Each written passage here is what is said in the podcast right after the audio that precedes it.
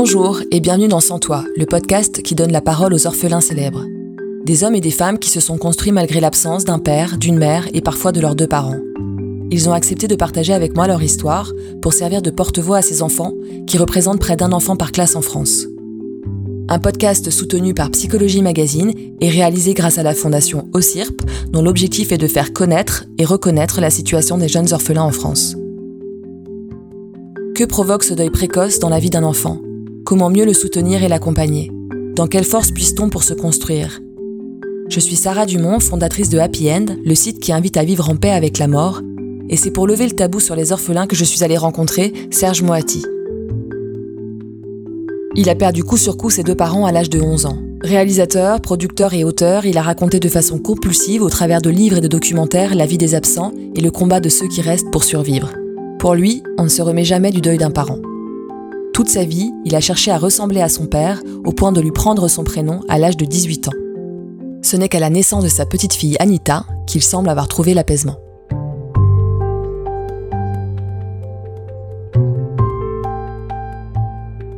Là, parce que la petite aînée, ma première petite fille, la petite Anita, et euh, j'avais envie de lui raconter une partie de son héritage amoureux, ses gènes, d'où elle vient, euh, une partie en tout cas de ces gènes. Hein. Et donc je lui ai raconté ma vie, le monde ancien, le mien. Au début, le bouquin s'appelait L'ardoise magique. C'était, euh, vous savez, le truc des enfants. Ça efface comme ça.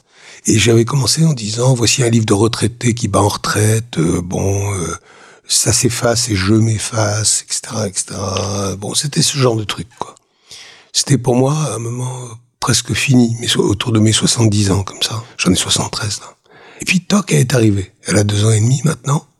Quand je dis Toc, c'est un événement hyper heureux. J'ai senti mon cœur se dilater, s'agrandir, se, bon, battre très fort, enfin, bon, etc. Et je me suis rendu compte à ce moment-là que presque, presque, je dis bien presque, j'en avais fini avec l'orphelinat.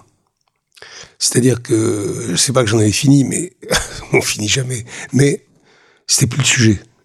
Et donc l'ardoise magique est devenue la lettre à Anita, parce que je me suis senti devenir chef de dynastie, ce que j'avais pas eu avec les enfants.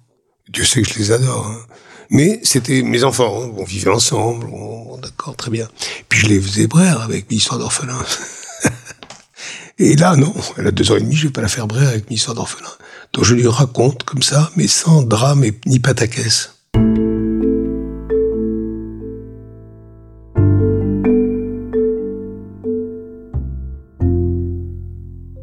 Mon père est mort un 16 août 57 et moi je, devais avoir 11 ans le lendemain puisque je suis né le 17 août. Il est mort à Paris, à l'hôpital Lariboisière, d'un truc au cœur. On m'a fait sortir de la chambre, on voulait pas qu'un enfant voit la mort, etc. Ce qui à mon avis est une, erreur, mais enfin ça fait rien. Paf, je perds mon père à ce moment-là.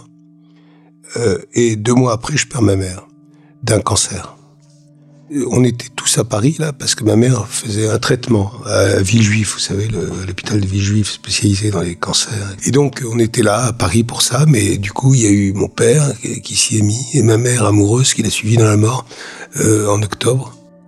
Ma mère m'a pas préparé, pas plus que mon père. Ma sœur, elle, la grande, là, celle qui m'a élevé après, savait, puisque le, jour de la mort de papa, euh, les médecins de Villejuif lui avaient dit votre mère n'en a pas pour longtemps. Vous vous rendez compte? Et euh, elle, elle savait, moi pas. Non, j'étais, un figurant. J'étais trop petit. Et euh, ma mère, par contre, je l'ai vu mourir, puisque c'était dans notre villa à Tunis, et je l'ai vu mourir, quoi. Et euh, mourir, c'est-à-dire fermer les yeux, comme s'endormir profondément. Moi, j'ai cru longtemps que c'était moi le responsable de leur mort. J'ai vu en filmant des orphelins de par le monde, hein, que souvent, les orphelins croient qu'ils sont responsables de la mort de leurs parents. Genre, j'ai pas été un enfant gentil. Ce que je pensais moi, par exemple. Et quand je leur ai raconté cette histoire-là, ces orphelins euh, des quatre coins du monde, hein, ils m'ont dit c'est drôle ce que tu dis, moi aussi. Comme si on a été responsable de ça, ce qui est quand même insensé. Mais ça fait rien, c'est comme ça. C'est-à-dire, on me punit de quelque chose. Moi, on me punissait, par exemple, de ne pas supporter qu'ils aient cinq minutes de retard. Par exemple, il, disait, on rentre à, je sais pas, à 8 heures ce soir. À 8h10, j'étais en larmes. En larmes. Et euh, ça a continué à Paris avec ma grande sœur. J'appelais les hôpitaux, les gendarmeries, les machins comme ça, etc. C'est-à-dire que je, je leur rendais la vie infernale. Et donc, c'était un peu pour me punir qu'ils sont morts, de les avoir euh, persécutés d'une certaine façon. Puis je raconte dans mon bouquin, la lettre à Anita, que je voulais être danseur étoile, j'ai un peu forci depuis, je m'en excuse. Mais euh, je voulais être danseur étoile, je sais pas pourquoi. Euh, après, Dieu merci, j'ai voulu devenir metteur en scène assez vite. Mais euh, et ma mère m'a trouvé faisant de grands écarts dans la glace, ça. Elle me dit, tu commences à avoir mauvais genre. Euh, ça voulait dire PD, tarlouse. Enfin, j'imagine, hein, mais je pense que c'est vraiment ça. Et donc j'en ai voulu. Et dont je suis là aussi responsable de lui en avoir voulu. Vous voyez ce que je veux dire? Et je me suis même inventé une mère de substitution, ce qui est quand même hallucinant. Euh, je savais que c'était pas vrai, évidemment. Je raconte ça en rigolant à Anita, mais euh, ça m'a aidé. J'étais donc le fils naturel de la reine Elisabeth. Ah, ah mais oui. D'ailleurs, si vous me regardez bien, j'ai le type Windsor. C'était très étrange d'inventer ça, parce que c'était une histoire que je m'étais bricolée. Alors, point terrible. C'est-à-dire, ce Philippe et Mum venaient à Tunis, étaient enceintes, et elle a rencontré un couple de braves gens, des juifs tunisiens, comme ça, elle leur a filé euh, le bébé. Moi. C'est pour ça que je m'appelle Henri, de mon vrai prénom, avec un Y, Henry. Eh oui, il y a une raison à tout. Et elle m'a beaucoup aidé, cette reine. Elle m'a beaucoup, beaucoup aidé. C'est-à-dire que euh, papa, maman étaient morts, mais elle était sur moi, elle veillait depuis Buckingham. Alors j'ai inventé des conversations avec elle. Je, racontais ma vie, tout ça, etc. Et à un point tel que Mitterrand, je venais de me marier, il me dit euh, Qu'est-ce que vous faites en fin d'après-midi? Ben, Rien de spécial, enfin, samedi soir. Non, parce que je vais en voyage d'État à Londres, venez, parce que j'étais son conseiller, vous savez. Bon. Et euh, dans l'avion, on nous dit rien à part comment serrer la main de, comme si j'avais besoin qu'on me dise comment serrer la main de ma mère. Enfin, c'est hallucinant. On traverse Londres en carrosse et, et, je salue mon peuple. Et on arrive à Buckingham, on traverse un immense salon comme ça, hein, et on arrive devant Philippe, Charles, l'usurpateur, ce blondinet aux yeux bleus, enfin c'est ridicule. Alors que moi, je... bon. Et Mitterrand, il avait fait tout ça pour me dire d'une voix sinistre, sans bouger, vous savez, votre maman. Putain, il avait organisé ce voyage voyez, ça, c'était un grand bonhomme quand même. C'était tellement drôle. Alors j'ai fait, bon, j'en pouvais plus à la fois d'émotion et de fou rire, quoi. Et je vois maman, donc elle me reconnaît forcément. Enfin bon, mais la pudeur royale. Hein. Et donc avec Mitterrand, on a eu un fou rire après extraordinaire. Je dis, vous êtes un grand coquin quand même, hein, un grand grand coquin. Mais il me dit, bah oui, mais vous savez, euh, je comprends. Je comprends il avait euh, fait tout ça parce qu'un de mes copains avait dû lui dire, Moiti, il a une espèce de, folie. C'est la reine d'Angleterre, quoi.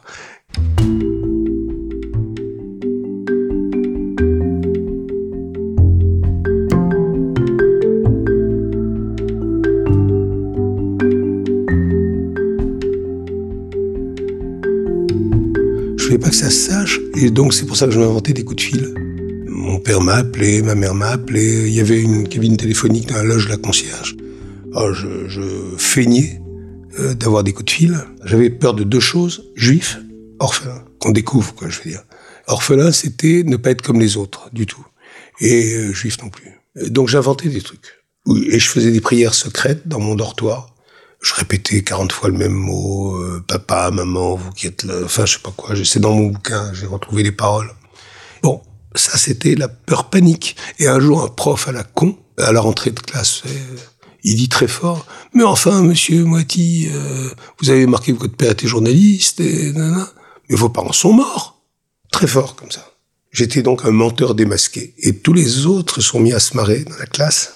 C'est-à-dire, je me sentais euh, non seulement orphelin, mais menteur. C'était la dernière chose à laquelle je m'attendais. Pas la pitié. C'est un dissimulateur, c'est un, un menteur, quoi, etc. Donc j'ai beaucoup pleuré. J'ai beaucoup pleuré. Il a fallu beaucoup de temps pour que ça se passe. Il y a eu des moments d'éclaircie, heureusement. Mais c'est comme juif, hein. Euh, c'est une stigmatisation. Ils ont découvert que j'avais un zizi pas comme les autres en allant à la douche. Bah, alors ça a été le cauchemar. Ils venaient voir mon zizi la nuit. Moi, je faisais semblant de dormir. Il dit ah, il, bon. il a un zizi pas comme nous, etc. Bon, enfin, vous voyez le genre. Et euh, le genre, c'est euh, avoir quelque chose à cacher pour moi, mais je pense que je suis pas seul du tout. Hein.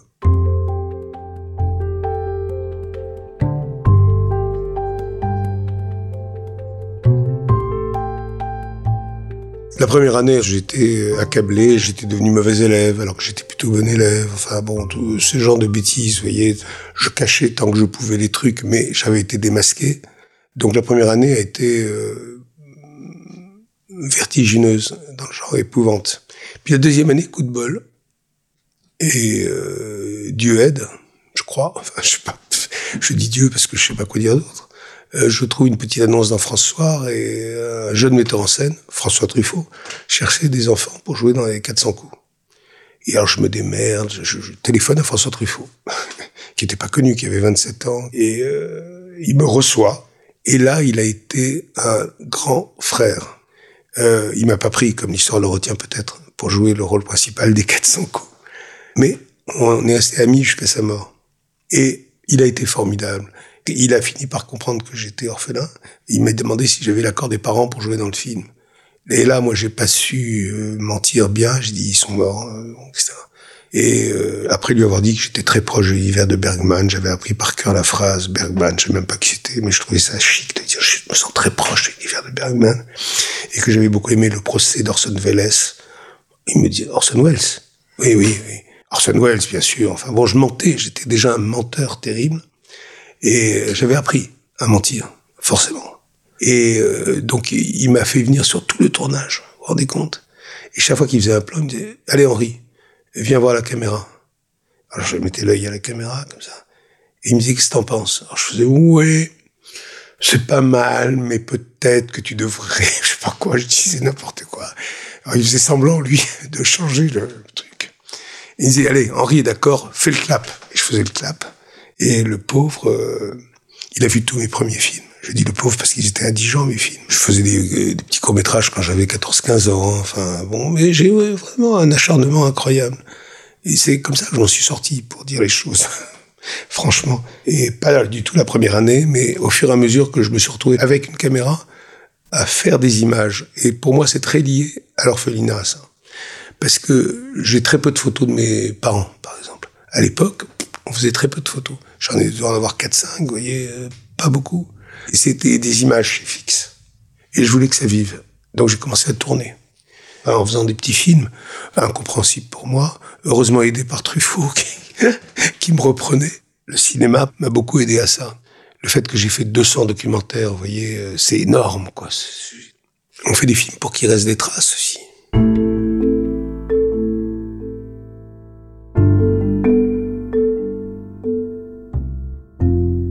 Je commence les journaux toujours par la rubrique nécrologie. Je cherche les gens oubliés, ceux qui ont été mes contemporains et on ne sait pas qui c'est. Et je, retrace leur carrière. Je, je, c'est intéressant, c'est, rigolo, c'est le monde est peuplé de morts. Et donc ça, ça m'intéresse. Tous ces gens que j'ai pas connus. Et euh, j'ai, beaucoup filmé pour le mémorial de la Shoah, par exemple, des gens qui sont des survivants et euh, qui meurent au fur et à mesure c'est des rescapés de la Shoah, vous savez, ils sont maintenant à un certain âge, quoi. Et j'aime beaucoup ça. J'aime beaucoup ça, j'aime beaucoup recueillir les paroles des morts, parce que moi j'ai pas pu recueillir les miens. Et euh, j'aime bien faire survivre, euh, faire durer dans le temps.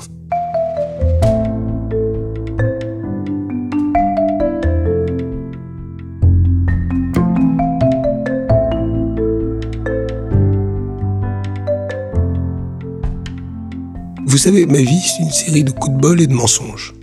C'est ce que je dis à la petite, là. Les mensonges sont salvateurs. Tes parents peut-être te diront qu'il faut pas mentir. Moi, je te dis, vas-y. Moi, un peu. Euh, j'ai menti beaucoup. C'est ça qui m'a aidé à m'en sortir. Mais il n'empêche qu'on ne cesse pas d'être orphelin. C'est-à-dire que il m'a toujours manqué l'assentiment des parents. C'est-à-dire le tapotage de joue. Vous savez, je suis fier de toi, mon fils. Ce que moi, j'arrête pas de dire à mes enfants, par exemple. Euh, je suis fier d'eux. J'ai un fils comédien, j'ai un fils producteur, j'ai une fille euh, décoratrice, et j'arrête pas de dire ah je suis fier de vous. Euh, il m'a manqué cet sentiment-là, c'est-à-dire jamais dans une salle de projection. Je rêvais de ça d'ailleurs. Une salle de projection, le noir, quelqu'un, un homme, une dame, vient s'asseoir dans l'ombre, et c'est mes parents. Vous voyez Ils me disent ah c'est bien, c'est bien. Rien rien, rien. Et ça, c'est quelque chose qui est tout à fait inguérissable. On n'a pas de mémoire, on n'a pas d'histoire racontée. On m'a jamais raconté d'histoire de famille. Vous voyez, ce genre de truc. Et donc ça, c'est quand même euh, inguérissable. C'est pour ça que j'ai écrit ça. Il hein. n'y euh, a pas d'autre raison.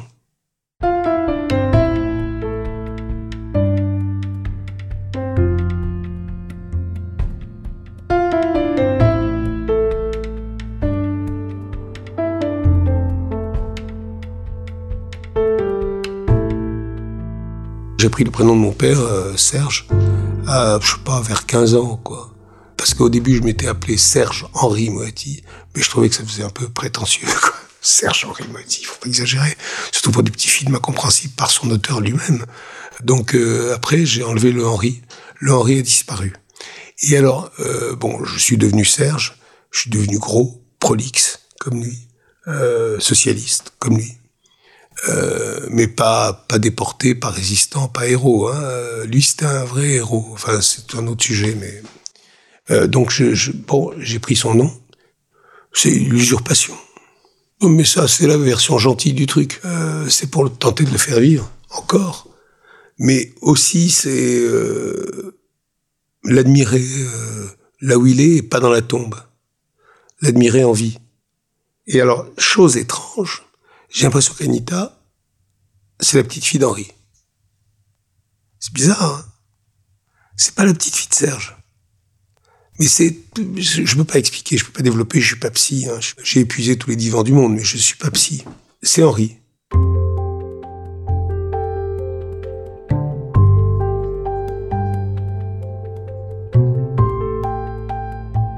ma mère est venue vraiment me parler euh, je n'arrive pas à croire que c'est un songe bêta-souille ou je sais pas quoi. C'est une impression de réalité comme vous êtes là devant moi. C'est-à-dire qu'elle était là, euh, pas du tout effrayante, hein. pas du tout genre euh, fantôme dans les films. non, non, elle était assise devant moi comme ça. Et elle me dit, Henri, il faut que je te parle.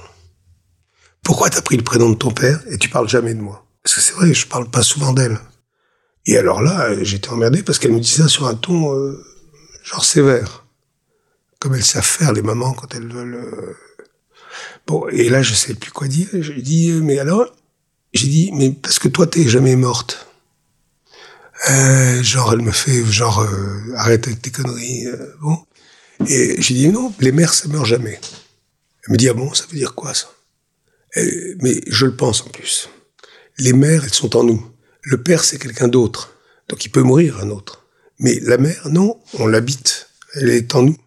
Et, je lui dis, euh, et surtout les mères juives, elle dit arrête de faire tes blagues à dessous, pauvre type. enfin bon, elle trouve pas ça rigolo du tout. Euh, mais je lui dis, moi, c'est pour ça que je suis gros. C'est que j'habite un monde fou. Et vous deux en particulier. Bon, mais toi, surtout. Et donc elle, elle s'en va. À ce moment-là, enfin, je crois, enfin, je sais plus comment ça se passe. Mais en tout cas, je me souviens très bien de cette euh, conversation qui était pas aimable, qui était genre, on se parle. On fait le point. Euh, pourquoi moi j'existe pas? Mais donc ça, j'ai l'impression de l'avoir vraiment vécu. C'est pas une, euh, c'est pas une feinte. Est-ce un rêve? Est-ce une réalité? Ça, c'est sûrement un rêve, un rêve fondateur.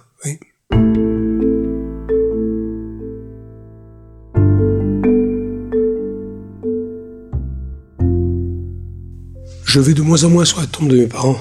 Parce que, étrangement, les cimetières, celui des Juifs de Tunis, là, par exemple, qui est un, une démolition quasiment. C'est pas là où je les sens le plus. Donc euh, non, j'y vais moins qu'à un moment. Enfin, avant j'y allais tout le temps. J'ai une maison que je loue à l'année en Tunisie et euh, c'est sur la photo là du bouquin. D'ailleurs, c'est là au bord de la mer. Et euh, avant j'y allais tout le temps. Là, j'y vais moins parce que d'abord je vois mon nom, Serge Moetti, le sien, mais le mien devenu le mien. Le rituel, non, je, je, suis entré en maçonnerie, pardon, en franc-maçonnerie quand j'étais gamin, enfin 18 euh, ans, quoi, pour retrouver mon père dans l'ombre des loges maçonniques de l'époque. Et quand j'invoque, puisque vous me parlez de rituel, euh, c'est par le rituel maçonnique que j'ai beaucoup euh, cherché mon père. Et c'est des sortes de prières, c'est-à-dire que je ne connais aucune prière juive, je ne vais jamais à la synagogue, je ne connais rien de tout ça. Mais la maçonnerie, la mienne, hein, pas celle qui consiste à dire euh, qu'est-ce que tu penses de la réforme des retraites hein, ou je sais pas quoi. Non, non, c'était une maçonnerie uniquement sur le rituel. La vraie maçonnerie, je veux dire. Euh, là, oui, je les ai invoqués. Mes frères et sœurs, on n'en parlait pas trop de la mort des parents parce que eux avaient eu la chance de les connaître plus. C'était des gens plus vivants pour eux. Alors que moi, c'était des métaphores presque. Enfin, des... Mon frère avait... Euh, il avait 13 ans de plus que moi. Et ma sœur, 9 ans de plus, la pauvre. Non, c'était pas beaucoup, mais quand même, elle avait euh, vécu avec eux plus que moi. Donc on n'en parlait pas beaucoup. C'était un sujet un peu tabou. Je crois. Euh, parce que qu'est-ce qu'on va se dire? Ah, les pauvres, qu'est-ce qui nous manque? Qu'est-ce qu'on les aime? Enfin, vous voyez ce que je veux dire? Ça, ça va pas, ça va pas loin. Ma sœur a été exemplaire. Elle m'a pris avec elle. Elle a fait substitut un peu de mère comme ça, etc.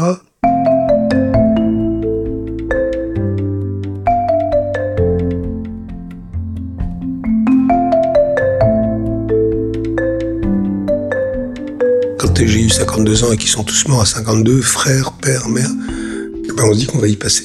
Je me suis inventé toutes les maladies psychosomatiques du monde. Alors maintenant, je me sens vaguement éternel, malgré ma voix chancelante aujourd'hui, euh, je me sens quasiment éternel. Euh, je, me demande si je suis un père différent ou pas. Je ne sais pas. Je sais que je suis un père chiant, très inquiet tout le temps. Euh, genre ils prennent la voiture, il faut que tu m'appelles hein, dès que t'arrives, hein, gaffe. Hein, tu... Enfin, vous voyez, genre là, mais tellement fier que bon, mais il me trouve chiant tout le temps, euh, savoir ce qu'ils viennent, tout ça, etc. Il y a un déjeuner ici le samedi, par exemple, euh, tous les samedis. Et euh, s'ils viennent pas, c'est une catastrophe. J'en fais une, jaunisse. Moi, dès le mardi, par exemple, je commence à dire à samedi, à samedi, à samedi. Et ben, ils me disent mais papou, arrête. Enfin, ils ont pas besoin que je leur dise ça en plus. Mais ça fait partie du. De, là, c'est un rituel. Je, les adore, quoi. Évidemment qu'il y a l'angoisse de la perte. Euh, euh je pense qu'être orphelin, vraiment, c'est un truc qui ne vous quitte pas. La perte m'accompagne. Euh, la seule chose, c'est Anita qui donne une espérance. Mais euh, je ne veux pas me cantonner à le, titre de mon bouquin, je suis un vieil orphelin. Non, je suis un jeune grand-père.